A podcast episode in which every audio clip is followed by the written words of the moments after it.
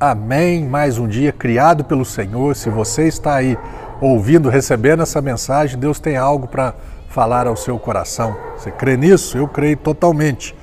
Deuteronômio, o livro escrito, o último livro escrito por Moisés. No finalzinho do livro, Moisés né, ajunta o povo e começa a falar novamente, falou, oh, eu trouxe muitos ensinamentos para vocês, várias orientações para vocês.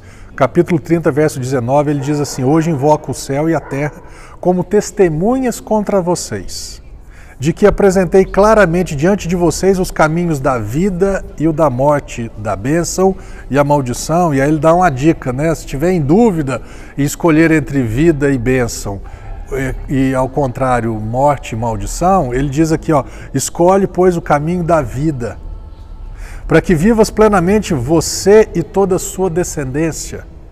Que jeito? Amando ao Senhor teu Deus, obedecendo a sua voz e apegando-se a Ele. Por quanto disso depende a tua vida e o prolongamento dos teus dias. E ele, ele termina dizendo aqui o que eu quero ressaltar para você. Deus está colocando, a, a escolha é você que faz. A decisão é você que toma.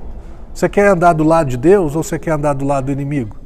Para andar do lado de Deus, ouça Deus, obedeça a palavra de Deus, apegue-se a Ele, ame-o, né? receba dele, aprenda dele, oriente-se por ele, decida-se por ele.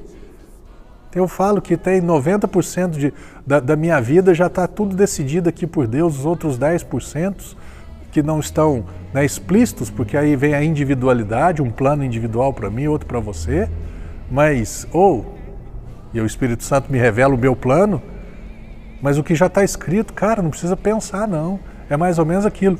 Eu preciso é, é, é, inventar a roda? Não, já foi inventada. Eu só preciso mantê-la girando ou aplicar essa roda naquilo que vai funcionar na minha vida, vai deixar a minha vida mais leve, mais suave, mais rápida. Então, Quer uma vida abençoada? Quer uma vida plena? Você e a sua descendência? Com toda certeza, pastor.